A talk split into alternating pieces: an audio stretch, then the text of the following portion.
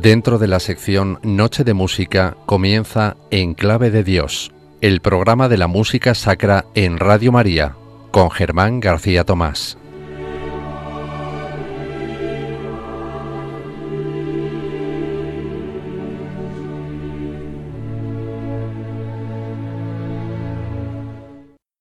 Solo resta, por mi parte, rendir el respetuoso homenaje de mi veneración y profunda gratitud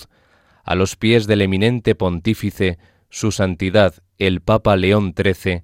que me ha hecho el supremo honor de aceptar la dedicatoria de una obra de la que la más alta pretensión para la distinción será haber sido colocado bajo tal mecenazgo.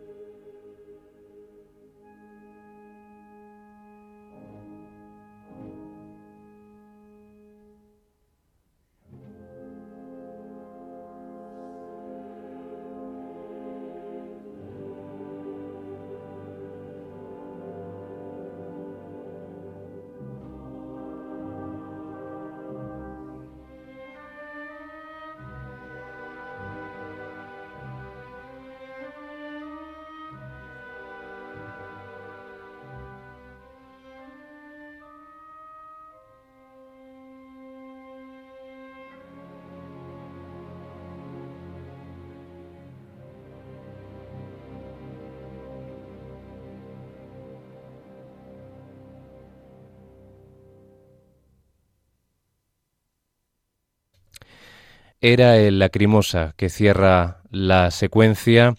del Requiem, insertado a su vez en Mors, la primera parte de la trilogía sacra Mors et Vita de Charles Gounod, un lacrimosa que protagonizan el coro y los cuatro solistas vocales de esta obra.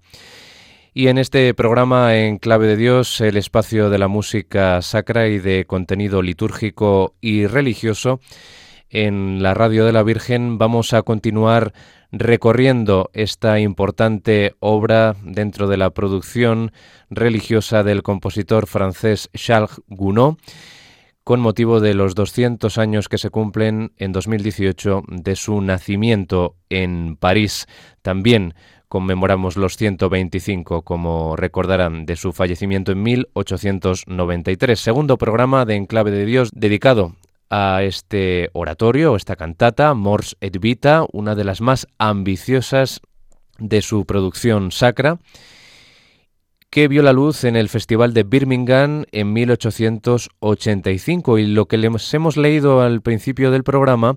eran las palabras finales del prefacio de la primera edición de este oratorio cantata Morset Vita, palabras del propio Gounod dedicadas al Papa León XIII. Todo su profundo afecto y admiración se plasmaba en esas palabras finales con que cierra ese prefacio y en el que explica el propio Gounod eh, la estructura de su obra, una obra tripartita, como era habitual también, por otro lado, en la tradición romántica francesa, recordemos el oratorio La infancia de Cristo, también está escrito a modo de tríptico y Gounod en esta obra pues sigue un poco la estela de Héctor Berlioz en esa obra La infancia de Cristo. Y nosotros en este segundo y último programa dedicado a esta interesantísima obra de Gounod, compositor por otro lado recordado ampliamente en la historia de la música clásica en el siglo XIX, en el eh, romanticismo francés por sus grandes óperas con Fausto y Romeo y Julieta a la cabeza, aunque también tiene otras muy conocidas eh, como el tributo de Zamora o Safo. Y vamos, como digo, a escuchar eh, los eh, fragmentos que hemos eh, seleccionado de estas tres partes. Esta todavía pertenece al Mors, la primera parte, muerte. Y estamos todavía en el Requiem. A continuación vamos a escuchar el Sanctus. Nos vamos a saltar el ofertorio y llegamos a este Sanctus que protagonizan el tenor y el coro. Este Sanctus transita eh, en una orquestación muy mm, suntuosa con cuatro eh, chelos divisi eh, y unas arpas que continuamente están tocando arpegios soportando el diálogo entre el solista, entre el tenor que canta su solo y el coro. Antes de que las voces corales lleguen a sus tesituras más altas en el Osanas. Pues vamos a escuchar este Sanctus eh, todavía dentro del Requiem de la primera parte, Mors, de Mors et Vita, del compositor Gounod en el bicentenario de su nacimiento y recorriendo aquí esta particular, a la par que ambiciosa obra en el catálogo de la música religiosa del compositor romántico francés.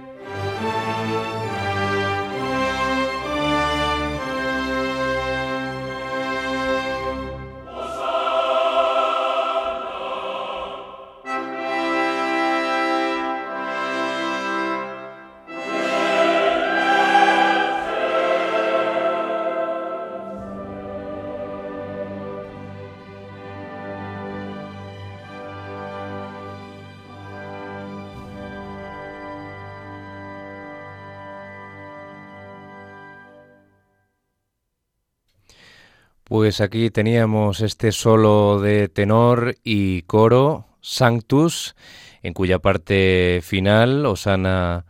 in excelsis, pues aparecen las fanfarrias del metal, exultantes, con el coro en sus registros más agudos. Aquí ya pues se disolvieron esos terrores, esa oscuridad, ese sufrimiento, ese dolor asociado al dies irae, a la secuencia del Requiem y estamos ya pues en una visión más esperanzada de la muerte en esta primera parte Mors de la trilogía Sacra Mors et Vita de Gounod que continuamos recorriendo por segundo programa consecutivo en el espacio en clave de Dios. Y esa visión consoladora de la muerte volverá a continuación también en el Pie Jesu. Ya saben ustedes que el Pie Jesu es una adición que algunos compositores eh, a voluntad han querido incluir después de eh,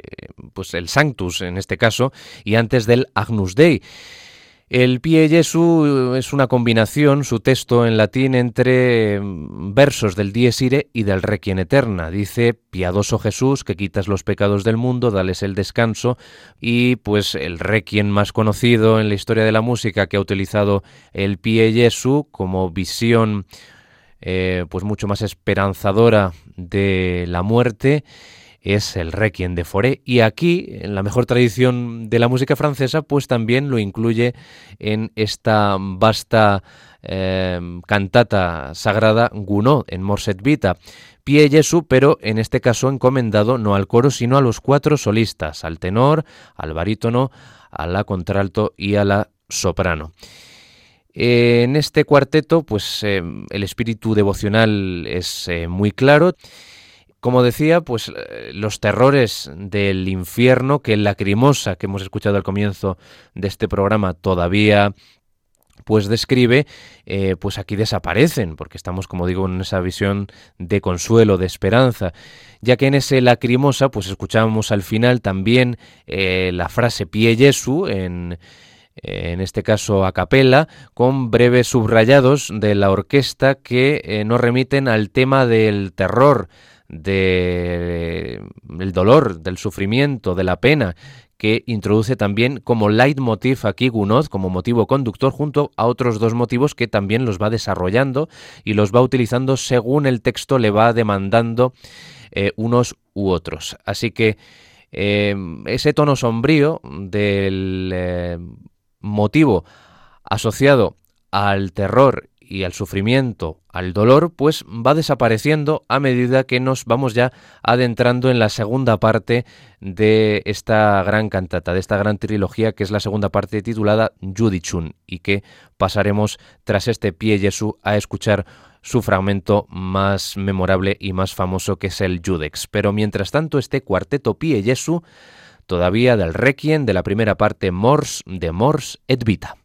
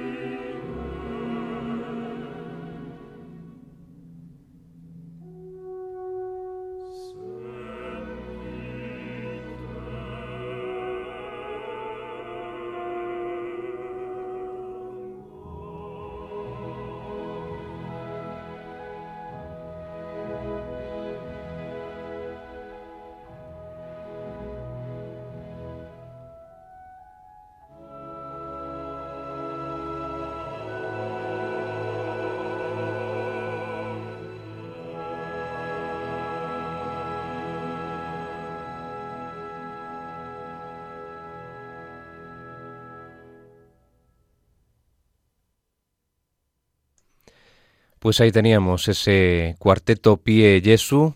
del Requiem de la primera parte Mors de Mors et Vita de Gounod, donde escuchábamos pues una visión todavía eh, lúgubre de la muerte, pero con trazos de esperanza, con esas cuerdas eh, luminosas, agudas y esa melodía también consoladora del oboe que aparecía de vez en cuando. Y abandonamos ya la primera parte, Morse, y nos adentremos en la segunda, que no viene curiosamente en el título de la obra. El título de la obra es Mors et Vita, nos habla de la muerte y la vida, pero pasando por el juicio. Y la segunda parte de esta obra es, por supuesto, el juicio, Judichun.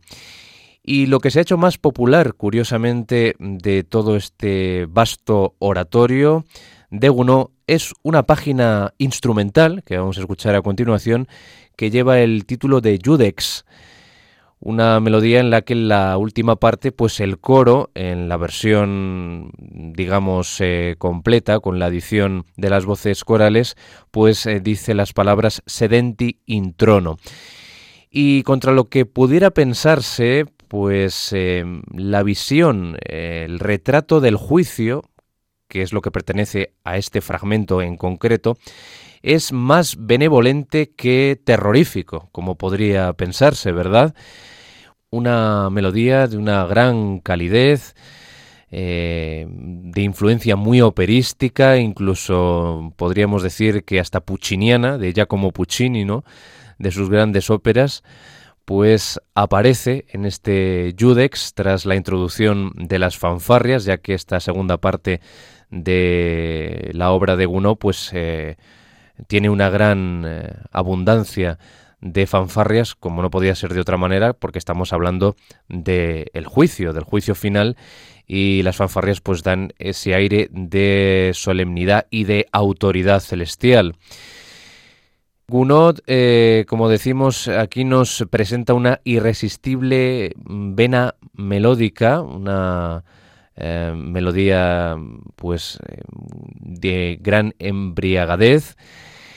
más que retratar el, terror del juicio de las almas. Vamos a escuchar, como digo, este Judex, que es la página sin duda más popular de Mors et Vita, de Gounod con esa melodía en la que las cuerdas a un eh, estilo muy cercano a la ópera, pues nos describe Gounod el momento del juicio en la segunda parte, Judichun.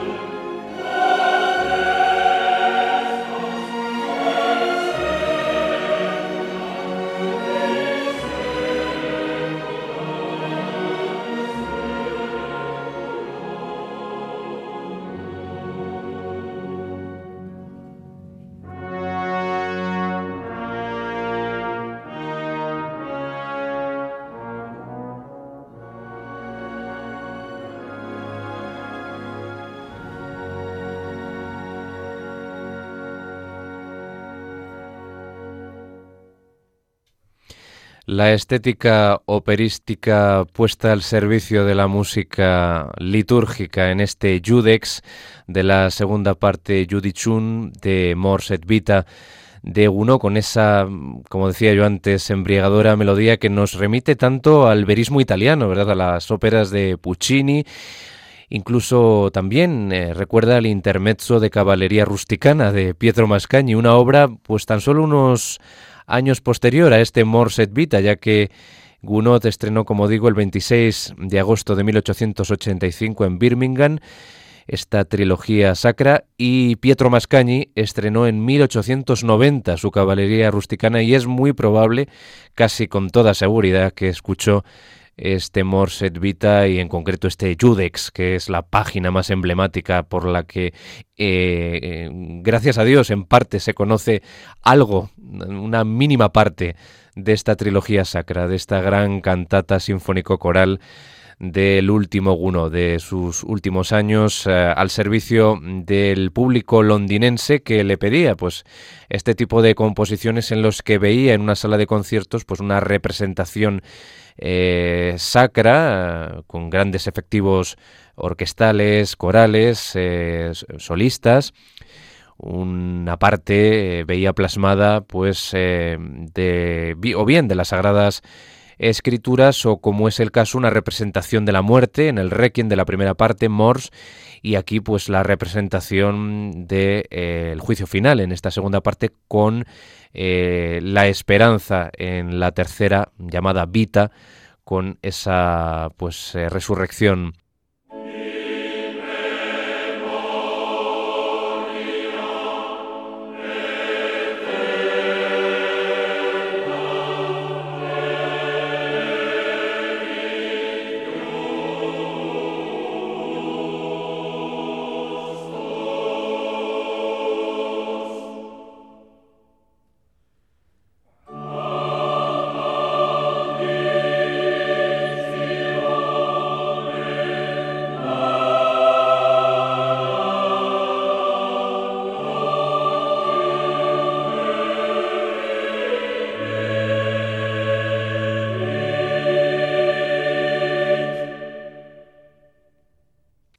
Pues saltamos tras eh, este Judichun, segunda parte, pasamos directamente a la tercera y última, Vita, que también tiene bastantes eh, números reseñables, como por ejemplo el que les ofrecemos a continuación, que hemos querido seleccionar, que es otro Sanctus, eh, dentro de una subparte llamada Jerusalem Celestis, la Jerusalén celeste, como todos ustedes saben. Y este Sanctus es una página también coral, comienzan seis eh, solos de sopranos que sugieren que Gounod pues tenía en mente que estuvieran colocados en galerías superiores, ¿no? Porque quería que hubiera como distribuciones diferentes de los coristas y de los solistas, ¿no? Para crear ese efecto eh, también tan teatral, eh, tan épico, podemos decir también, eh, para darle todavía más pompa a la representación, en este caso, del cielo con los ángeles, eh, con esa distribución que él quería en las representaciones de este Mors et Vita, ¿no? Pues las arpas eh, acompañan también en este número y gradualmente el resto de las voces del coro se van uniendo a las iniciales de las sopranos. Vamos a escuchar este Sanctus perteneciente ya a la tercera y última parte vita de Mors et Vita.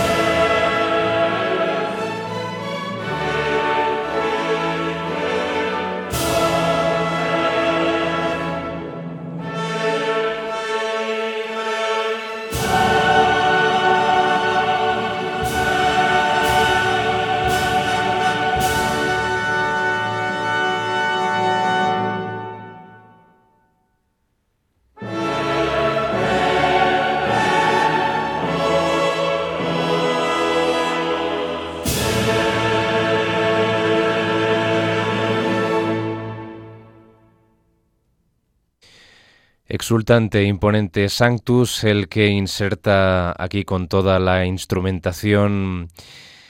eh, que forma parte de Mors et Vita, en la tercera parte de esta trilogía sacra Vita, donde ya todos son loas al Creador, ensalzando la grandeza infinita de Dios. Y nos encaminamos ya al final tras este Sanctus en el que pues eh, parece que uno vuelve a recuperar eh, los eh, métodos de los cori spezzati, hacía referencia yo antes a ello, dividir varios coros, como en la época de Monteverdi, en el Palacio de los Duques de Mantua, en la corte de Mantua, y también era algo común en las obras de Giovanni Gabrieli y recupera un poco ese espíritu del renacimiento gunoz en esta gran obra de arte total en el terreno sacro, Morset Vita, que le llevó tantos elogios, eh, no solo de la propia reina Victoria de Inglaterra cuando se estrenó en 1885 y todo el entusiasmo del público londinense de finales del siglo XIX, sino del propio Sensen, que definió de catedral sonora a este Mors et Vita, su colega Camille Sensen. Y nos encaminamos, como digo, al final con los últimos números que se los vamos a ofrecer encadenados dentro de la parte denominada Ecce Omnia Novata, que lo forman los números 6 y 7 de esta tercera y última parte, Vita, que llevan por título Et dicit qui sedebat in trono, que es un recitativo del barítono y del coro, y luego llegará el Ego sun alfa et omega yo soy el alfa y el omega y el Osana in excelsis final, que es una fuga totalmente ortodoxa, canónica, en el estilo clásico, mm, heredado de los grandes oratorios de Händel y también de las eh, pasiones de Bach, podemos decir, ¿no? de sus cantatas. Vuelve otra vez aquí eh, Gounod en el recitativo del barítono pues a emplear métodos em, digamos de adaptación en tiempos modernos del de, eh, estilo o de los procedimientos de Palestrina, ¿no? en ese recitativo. Y luego en el coro celestial Egos un alfa et omega, pues parece retornar, volver a un mundo medieval em, todavía anterior, ¿no? Con eh, una armonía pues muy típica, ¿no? del medievo. Volverá de nuevo en este coro en las palabras et ero ilideus y seré su Dios. Volverá, como digo, el motivo de la felicidad de los benditos. Vuelve eh, junto a las arpas, porque las arpas las emplea de una forma muy consciente Gunoz, asociándolo siempre a la redención, a ese anhelo de salvación también. Y como digo, pues la fuga final corona este monumento sonoro, esta eh, gran eh, pintura sonora, gran fresco sonoro sacro que definió Sensen, como digo, catedral sonora con la que ya despedimos este segundo y último programa dedicado a la trilogía sacra Morset Vita de Charles Gounod.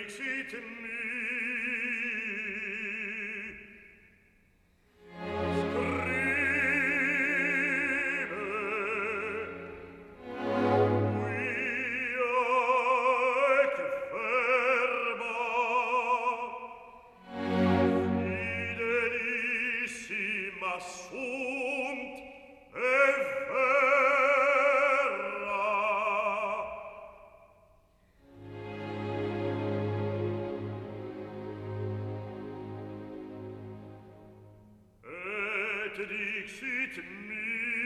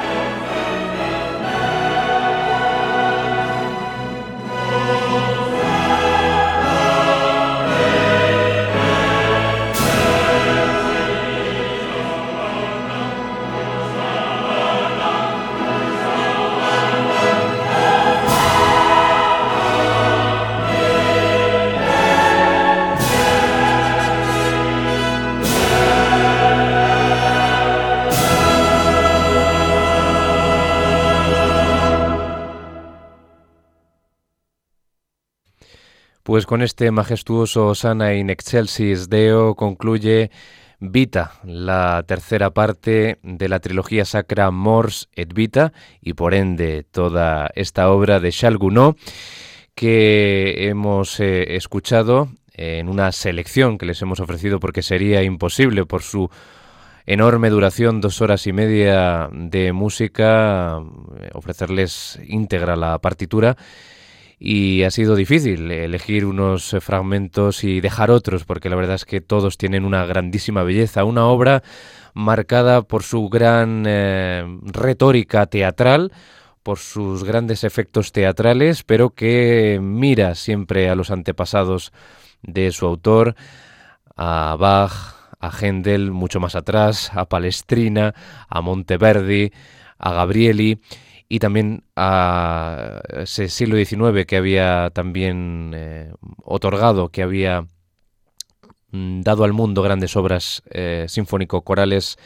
en el mundo de lo religioso como Mendelssohn, por ejemplo, ¿no? Y también con esos procedimientos, pues que luego también otros autores eh, sacarían pues buenos réditos musicales como Puccini o Mascagni, esa gran joven escuela italiana que heredó pues también, aparte de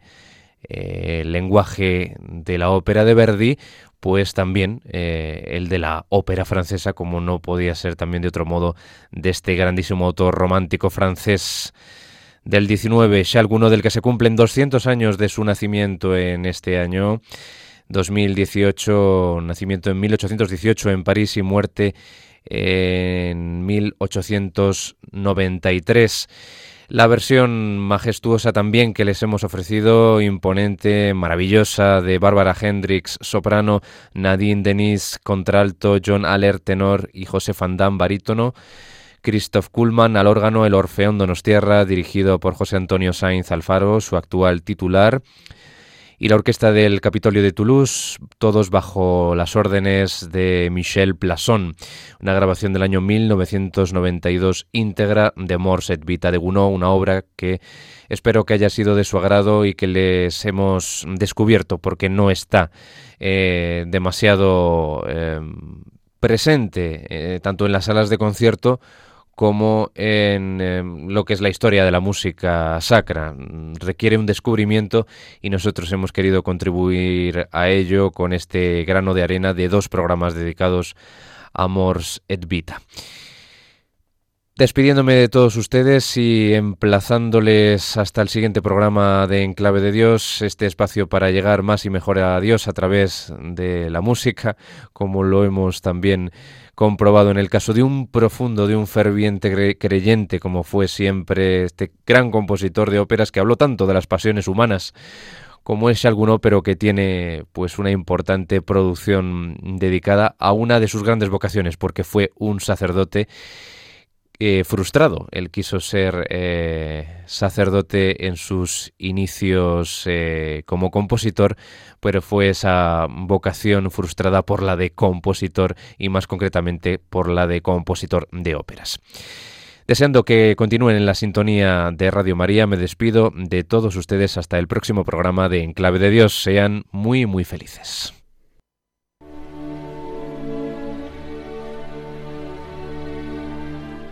Y así termina En Clave de Dios con Germán García Tomás.